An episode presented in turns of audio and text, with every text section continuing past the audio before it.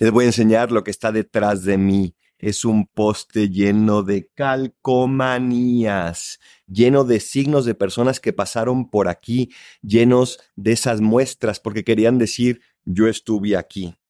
Tu corazón está lleno de calcomanías que a veces son heridas y a veces son caricias, a veces son dolores y a veces alegrías, pero ese corazón ha estado siendo conformado por tu vida. Tenemos que permitirle que el primero y el único que lo conforme sea Jesús. Déjalo que Él lo modele a imagen y semejanza de Él. Soy el Padre Adolfo, recen por mí, yo rezo por ustedes. Bendiciones.